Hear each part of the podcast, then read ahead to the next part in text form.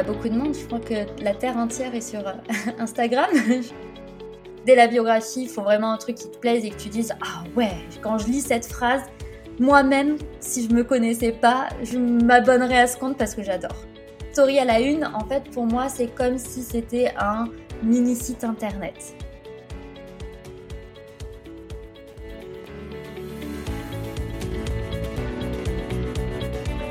Changer le monde, ça passe par changer la place des femmes et mettre en lumière les rôles modèles qui façonnent notre époque en créant une nouvelle économie. Chaque jour, des femmes incroyables entreprennent et définissent leurs propres règles du jeu. Et je rêvais de comprendre comment elles ont fait. Hello, je suis Delphine, bienvenue sur Powerful, le podcast qui décrypte les meilleures stratégies business de celles qui ont monté leur boîte. Si toi aussi, tu as une idée folle à laquelle personne ne croit à part toi, alors abonne-toi, parce que tu n'es qu'à un pas de changer le monde et qu'on compte bien te filer nos meilleurs conseils pour que tu réussisses.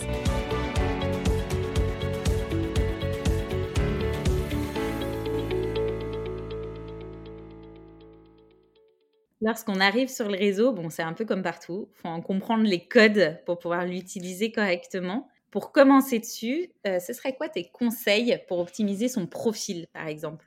Ouh là là là là, il y en a beaucoup trop. bah, je vais reprendre bah, ma réponse un peu de ce que je t'ai dit tout à l'heure, qu'il était primordial au final de travailler d'abord sa stratégie d'entreprise, enfin en tout cas ses fondations d'entreprise avant de communiquer. Et bien du coup, pour optimiser correctement son profil Insta, pour moi, je pense que déjà, il faut qu'on fasse un travail en sous-marin en amont sur bah, déjà quelle est ma niche. Alors, quand on parle de niche, c'est pas forcément se nicher sur un certain type de, personnes. Hein. ça peut être aussi une problématique. Enfin, il y a, y a, plusieurs types de niches. Je sais que c'est un mot qui peut faire peur, mais au moins trouver sa niche, son marché, euh, quelle est notre cible spécifique avec qui on veut euh, du coup euh, bah, échanger et, euh, toucher, euh, quel est notre positionnement unique par rapport à cette niche-là et par rapport du coup aux acteurs qui sont déjà euh, présents sur le marché? déjà, je partirai sur cette partie-là qui va être à définir, notre branding, un minimum au moins l'image de marque, comment on va, quel est le ton qu'on va employer, qu'est-ce qu'on veut montrer, pas montrer, enfin voilà, un peu commencer à définir tout ça. Et après, je dirais une bonne photo de profil avec une biographie qui va euh, parler concrètement à, notre cible. Là, en gros, dire euh, qu'est-ce qu'on fait, ce qu'on fait, comment on le fait, qu'est-ce qu'on aide à faire. Et euh, story à la une, très très important pour moi de, les, de les travailler. Et après, je dirais au moins, pour commencer, travailler une douzaine de postes en amont avant de commencer à partager. Euh, pour euh, bah déjà commencer sereinement et avoir un petit peu d'avance et après analyser au fur et à mesure qu'on les poste, euh, de voir les résultats et voir après en sorte bah, comment améliorer les prochains contenus qu'on va, qu'on va créer et partager au fur et à mesure.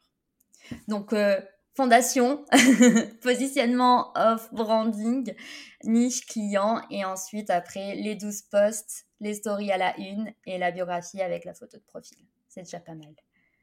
Je suis une très mauvaise élève. Je vais aller optimiser mon profil parce que j'ai deux stories à la une. Voilà. Alors après, il n'y a pas besoin d'avoir mille stories à la une, hein, mais. Mmh. Euh, ouais, ouais, mais je sais, je sais que c'était un point. Tu vois, je te l'ai mis dans les questions après. Et quel est le plus pertinent Tu me répondras. Mais euh, du coup, je. Mauvaise élève. et dernier point, parce que mais après, je vais m'arrêter, sinon je pourrais encore en parler des heures, mais aussi essayer au maximum de faire en sorte que les gens passent le plus de temps possible sur notre poste. Donc ne pas être aussi trop euh, radin en quelque sorte dans la valeur, dans ce qu'on veut partager euh, et sortir aussi un peu du cadre de ce qu'on peut trouver sur Internet en tapant sur Google euh, trois mots-clés et, et, ajouter vraiment notre expérience personnelle dès le départ, vraiment donner un peu notre, notre vision des choses, nos opinions, nos convictions. Ça peut, ça peut faire déjà un effet beaucoup plus euh, pas qualitatif parce que ça le sera dans tous les cas, mais euh, euh, changeant de d'autres comptes qu'on pourrait voir des, des, conseils génériques. Donc, gros point important aussi. tu nous parlais de l'optimisation de la bio. Est-ce qu'il y a une importance dans le choix des mots-clés qu'on met dans notre bio? Ouais, carrément. En fait, Instagram avant, c'était juste une plateforme sociale où on partageait, on pouvait montrer un peu à nos amis, à notre famille, en gros, ce qu'on faisait et ce qu'on vivait. Sauf qu'aujourd'hui, c'est devenu comme un moteur de recherche, c'est devenu Google au final. Et euh, moi, la première, euh, je vais dans une nouvelle ville. Par exemple, je suis allée il n'y a pas très longtemps, enfin, j'ai voyagé il n'y a pas très longtemps en Norvège. Qu'est-ce que j'ai fait automatiquement? J'ai pris mon, téléphone, compte Instagram, restaurant, Norvège, Lofoten. J'ai marqué le nom de la ville. Je ne vais pas le prononcer parce que je suis. C'est horrible à prononcer les, les noms norvégiens.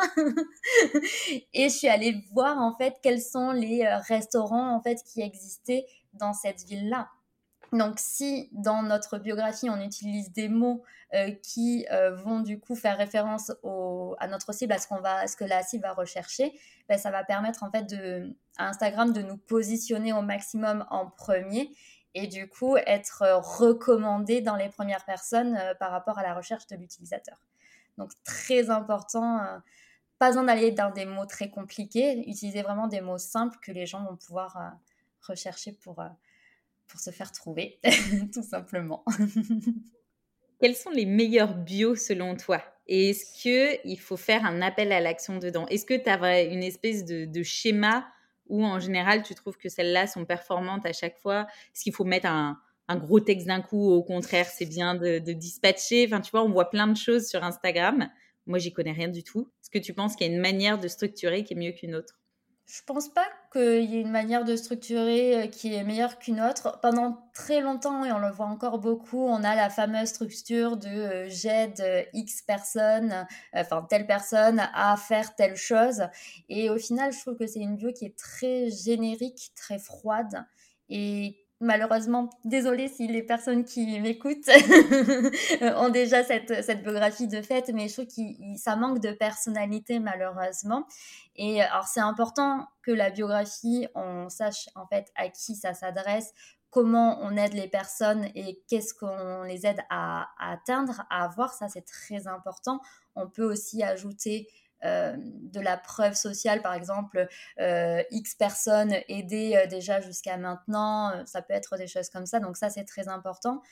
Après, dans la structure, j'ai envie de dire, il faut user de sa créativité et ne pas avoir peur de sortir un peu sur les sentiers hors sentiers battus pour sortir du cas de j'aide telle personne à faire telle chose parce qu'on le voit trop souvent et, à force, bah, ça donne même plus envie de, de lire plus, quoi. Donc, euh, pas de structure particulière. J'aime bien les verbes d'action, personnellement.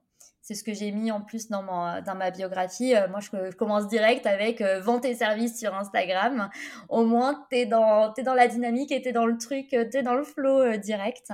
Et on comprend de suite aussi ben, qu'est-ce qu'ils peuvent en tirer de mon compte. Donc, donc voilà, user de sa créativité et ne pas avoir peur aussi de créer ses propres phrases et en sortant de le jet de XXX, même si je sais que c'est le plus facile au départ. Alors, tu vois, moi, j'avais pas du tout mis ça, mais à force de le voir partout et d'entendre qu'il fallait absolument le mettre, je l'avais changé un peu à contre-coeur en me disant, bon, bah, c'est ce qu'il faut faire, je vais le faire. Du coup, je trouve ton point de vue hyper pertinent parce que c'est quand même ton expertise et ça montre qu'en fait, on n'est pas toujours obligé de suivre ce qui se fait, mais que si on a envie de faire autre chose, notamment sur Insta, c'est bien d'apporter de la créativité. Ah, complètement, complètement. Et puis, si tu trouves, comme tu l'as dit, ah, à contre-cœur, c'est que déjà ta communication dès la biographie, elle te ressemble pas. Donc, de suite, ça va pas matcher et tu vas même pas.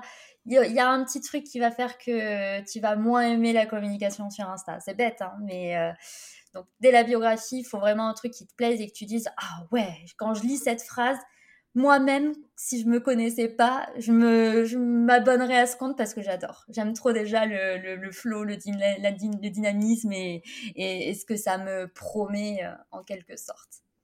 Alors là, je pense que tu vas réjouir 90% de mes auditrices qui se sont formatées sur un truc et qui vont être en mode Yes, je peux changer ma bio. Mais oui, changez votre bio allez-y. Faut juste que ça parle à votre cible. Voilà, c'est vraiment le point le plus, euh, le plus important en utilisant des mots-clés, mais euh, usez, testez. De toute façon, euh, moi, la bio, je l'ai changée, je crois, des dizaines et des dizaines de fois. Il n'y a pas de bio parfaite, donc let's go. On teste, on voit ce que ça donne. Et par contre, petit point important que tu m'as, tu m'as demandé tout à l'heure, mais oui, un appel à l'action, c'est très important de le rajouter. Et, et là, pareil, j'ai une vision assez particulière parce que je trouve que ça fait un peu partie de notre stratégie. Alors, c'est pas c'est pas vraiment stratégie marketing, je dirais plutôt stratégie de vente entre guillemets. C'est que selon en fait ce que tu as envie de retirer de cet appel à l'action dans ta bio, euh, tu, vas le, tu vas le changer. Par exemple, si tu as une newsletter et que tu veux euh, du coup ramener du monde sur cette newsletter parce que tu vas agrandir ta liste email, euh, parce que tu vas après derrière apporter des, des, emails marketing, etc. Parce que tu vas vendre, je sais pas moi, tes produits, tes offres. Ben, ça va être intéressant en fait de faire un appel à l'action qui va être orienté vers cette newsletter. Si par contre, je sais pas, tu as euh, une nouvelle formation qui sort, ben, ça va être plutôt intéressant de faire un appel à l'action en lien avec cette fameuse formation. Donc, selon l'actualité de ton, ton entreprise, pour moi, l'appel à l'action en bio va automatiquement changer régulièrement sur ton compte. Et du coup, peut-être changer un peu la bio derrière, parce que vu qu'on est limité en termes de caractères, c'est toujours un peu compliqué des fois de tout, euh, de tout dire en, en 150 euh, caractères. c'est vrai, mais moi je trouve que c'est un bon exercice pour apprendre à pitcher sa boîte, tu vois, et avoir ta proposition de valeur ultra claire. Parce qu'en fait, tant que tu n'arrives pas à le caler dans ces 150 caractères, bah, c'est que finalement, tu n'es peut-être pas exactement au clair de, sur euh, ce que tu offres et à qui tu l'offres. Ah, clairement. Totalement d'accord. Très bon exercice, les filles. Donc, allez-y à fond, échangez vos bios et, enlevez cette structure de j'aide les femmes ou j'aide les. Euh, vous allez voir. C'est un peu. Des fois, on peut s'arracher les cheveux, mais euh, c'est, ça permet aussi de clarifier pas mal de choses au final. Est-ce qu'on met un logo ou une image de profil en haut et est-ce que ça dépend des business? Ah, bah, ça dépend des business. ça dépend des business. Pour moi, les deux se valent très bien. Si tu es après à la tête de ton entreprise et que tu as envie de développer du personal branding et que c'est toi qui vas donner, par exemple, moi, c'est mon cas actuel, euh, je fais des accompagnements individuels, etc. Donc forcément, les gens vont me parler à moi euh, via les messages privés et ils vont m'avoir moi après en, coaching. Bah, clairement, je vais mettre ma tête parce que euh, je pense qu'aujourd'hui, surtout en 2023, les gens ont besoin de savoir qui se cache derrière cette petite personne. Donc ça apporte déjà de la confiance. Et après, si tu veux pas forcément te montrer, et ce qui est ok, bah tu peux du coup avoir un logo. Bah, maintenant, par contre, ton logo, il va être intéressant d'être travaillé du coup avec ton image de marque pour avoir quelque chose de cohérent et pas te dire ok, je vais mettre juste mon prénom ou mon nom d'entreprise sur Canva. Et là, non, va falloir, je pense, en tout cas, faire un petit travail un peu plus en profondeur pour, euh, pour ton image de marque. Mais tout dépend des business en soi. Tout à l'heure, tu nous disais, les stories à la une, c'est indispensable. On voit aussi de plus en plus les posts épinglés en haut du feed. Est-ce qu'il y en a un qui est plus pertinent que l'autre? Est-ce qu'il faut les deux Parce qu'en fait, ça dépend euh, des gens, chacun a sa manière de chercher? Je pense que les deux sont très cool. Enfin, les deux sont très importants sur, euh, sur notre compte Instagram. Après, par ordre de d'importance, je mettrai quand même story à la une en premier par rapport au post épinglé, surtout quand on commence, parce que quand on commence, on n'a pas forcément beaucoup de contenu euh, sur notre feed, donc, et ce qui est, ce qui est normal, hein. donc euh, je dirais plutôt story à la une. Après, ça a un peu le même, euh, un peu le même objectif, mais on peut changer les objectifs. Alors, je vais essayer d'expliquer et d'être la plus claire possible. Story à la une, en fait, pour moi, c'est comme si c'était un mini site internet pour donner une image, c'est-à-dire que quand tu vas sur un site internet, tu as différents onglets, tu as le à propos, tu as euh, les services et tu as peut-être, je sais pas, la partie blog et euh, la partie contact. Et bien en fait, ton tes stories la une, ça doit être comme un onglet, euh, enfin comme les onglets de ton site internet. On a besoin de savoir bah, qui est derrière ce compte, c'est quoi l'histoire, pourquoi tu nous présentes tout ça sur ton compte Instagram, quels sont tes produits, quels sont tes offres, quels sont tes services, parce que tu es là quand même pour monétiser à un moment donné ton entreprise via ce canal-là.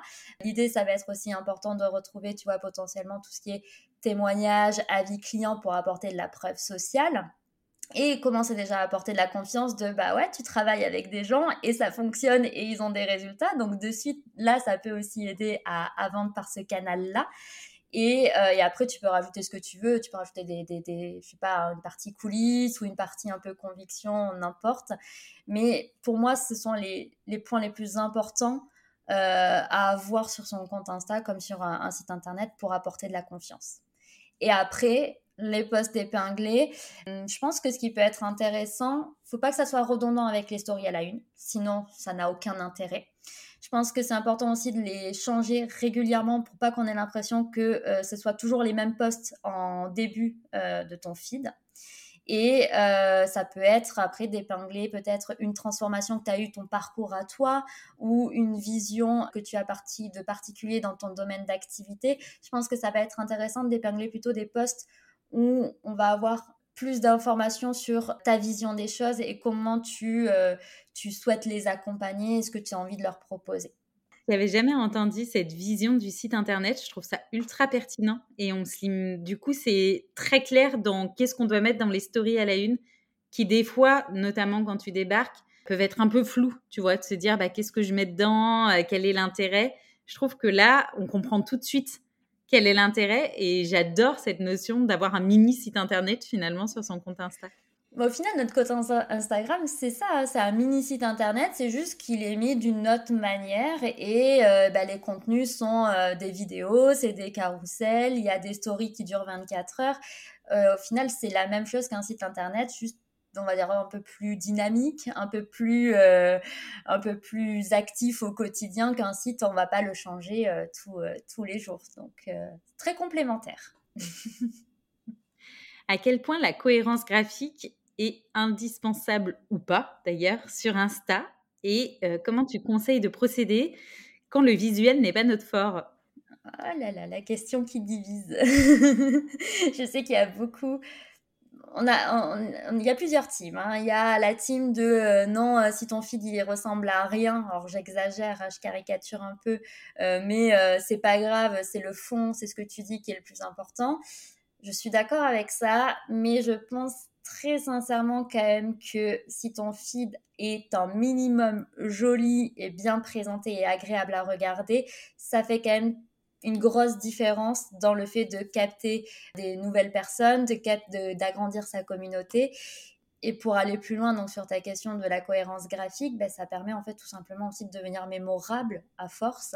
Force de voir d'utiliser toujours les mêmes typographies, avec les mêmes couleurs, avec le même ton de voix. C'est ce qu'on appelle au final la régularité sur Instagram. Hein. C'est pas juste ah c'est bon je fais trois posts par semaine et je suis régulière. Non, ça va au-delà de ça. Ça va vraiment jusqu'à est-ce que je porte le même message continuellement? Est-ce que j'ai toujours les mêmes convictions, même si on évolue en tant que personne, on a, on a cette, cette, cohérence dans tout ça. Et notre identité graphique, c'est la même chose. Et ça permet d'être reconnaissable et de se faire mémoriser. C'est pas très français, je pense. Mais euh, le Graal, c'est euh, qu'on tombe sur un poste à toi et euh, juste avec le visuel et les couleurs, sans regarder le nom du compte, on sait que c'est toi. Et quand tu as réussi à atteindre ça, c'est top. Ça veut dire que tu es rentré déjà dans la tête, en gros, des gens et, euh, ils ont fait leur petite place pour toi à dire ah, bon, bah, ok, quand c'est ces couleurs ou euh, quand je vois telle chose, je l'associe à telle personne ou à telle entreprise. Toi, bon, en même temps, c'est ton métier, mais je trouve que tu l'as hyper bien réussi. La dernière fois, je sais plus pourquoi, je faisais des tests de police et je me suis dit, ah non, là, ça ressemble trop à ce que fait Gwen. Euh, on, dirait, on dirait son, ses stories, tu vois. Et du coup, c'est marrant parce que je me suis dit, c'est fou parce que même sur euh, les stories et les couleurs qu'on utilise, les polices, etc., on peut créer une identité à force d'utiliser euh, toujours les mêmes.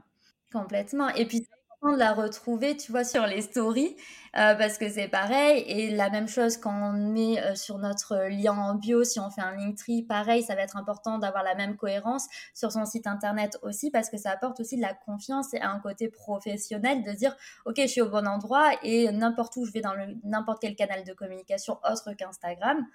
Ben, en fait, tout est cohérent et bah, d'une certaine manière, ça crée un, un, sentiment de confiance envers l'entreprise qu'on est en train de regarder et potentiellement euh, pencher la balance d'acheter euh, d'acheter chez elle. hyper euh, hyper important pour ça. Ouais, puis ça te projette, tu vois, au tout début, je te disais que tu avais un univers qui a un côté très doux et c'est vrai que moi, c'est une des choses que j'adore chez toi, je pense comme beaucoup de personnes de ta cible, c'est que tu parles de choses business, mais tu arrives à l'amener. En fait, quand on est sur Instagram, il y a quand même ce truc où tu es aussi là un peu pour te détendre, tu as envie de voir des jolies choses. Et du coup, d'avoir ce côté un peu doux qui t'embarque dans un univers tout en te glissant des sujets sur lesquels il faut que tu travailles, bah, ça vient planter des graines sans être trop violent, tu vois. C'est-à-dire que si tu es en train de regarder ton Insta à 23 heures, bon, tu te prends pas une espèce de truc trop violent qui va tourner dans ta tête toute la soirée. C'est ça, oui. Après, tout dépend aussi de la personnalité. Mon univers est doux parce que euh, je suis comme ça aussi euh, au, quotidien. Et euh, voilà, je suis très chill et je, enfin voilà, je suis pas quelqu'un qui est ultra énervé ou qui va parler très très vite. Donc forcément, j'essaie de le faire ressentir dans mes vidéos. sinon, ça serait ce serait un peu flouer les personnes, enfin, je sais pas si c'est le mot, mais euh, quand les personnes après achètent euh, avec moi ou qui deviennent, qui viennent un accompagnement individuel, L'objectif, c'est qu'ils retrouvent la même personne qu'ils ont vue sur Instagram en accompagnement parce qu'ils ont acheté aussi cette personne-là, ils ont acheté ma personnalité et ma manière de parler. Donc, s'ils voient deux personnes après différentes, ils vont se dire non mais euh, je me suis trompée, c'était pas le bon lien Zoom là, je repars. Donc euh, après un univers, voilà, ça dépend. Euh, on va pas plaire à tout le monde. Je sais que je vais pas plaire à tout le monde et c'est très bien. Et c'est très important de, ne pas plaire à, tout le monde pour le coup. C'est intéressant ce parallèle que tu fais avec le fait que derrière, en accompagnement, notamment sur du service, les gens euh, retrouvent la personne derrière et donc à quel point finalement c'est important d'être soi-même et mm. d'avoir une communication et un compte qui nous ressemble parce que finalement c'est ça que les gens viennent acheter. Ah mais oui, complètement au-delà de notre service, je veux dire, il y a des centaines de personnes qui font la même chose que moi, qui vont donner les mêmes types de conseils que moi.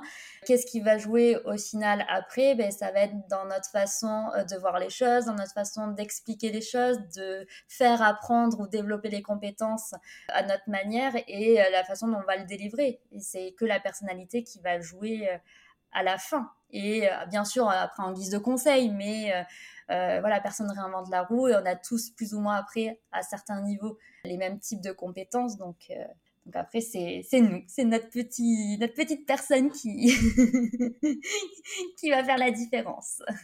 Et dans le fait d'être soi-même, on se disait aussi avant de commencer à enregistrer qu'il y a des personnes qui sont très bonnes pour batcher du contenu, il y en a qui ne le sont pas du tout, il y en a qui ont un calendrier éditorial qui est prêt trois mois à l'avance et d'autres où la veille ce n'est toujours pas prêt et c'est OK qu'il faut aussi suivre notre manière de fonctionner. Est-ce que néanmoins, pour réussir à toucher notre audience, tu penses qu'il faut un nombre de thèmes un peu récurrents dans son calendrier éditorial? Ouais. Alors, je suis totalement d'accord du coup par rapport à ce que tu as dit juste avant. C'est vrai que c'était une conversation un peu off, mais euh, euh, moi, euh, je suis la première à ne pas avoir de calendrier éditorial. Je ne batch pas mon contenu parce que ben, en fait, j'ai pas les idées, j'ai pas l'inspiration qui vient en un nombre illimité euh, sur, euh, je sais pas, une plage horaire de deux heures. Donc, euh, c'est pas du tout ce qui me convient. Et pourtant, ça me freine pas dans, ma communication.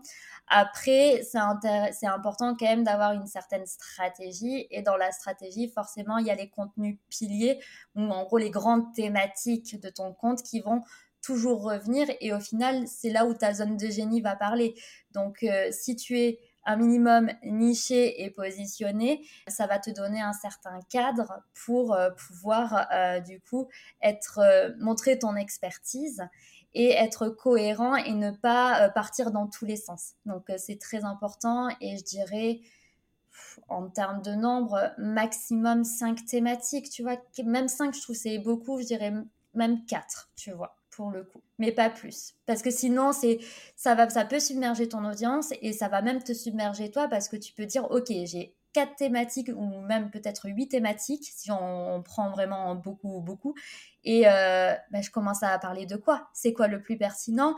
Sous quelle manière je vais le, en parler et tout? Et tu vas vite te sentir submergé dire oh là là, je sais plus quoi faire, ça va plus du tout, je stresse et c'est pas l'objectif. Donc euh, le fait de se structurer un petit peu avec euh, euh, trois, quatre thématiques, déjà ça réduit, ça réduit tout ça.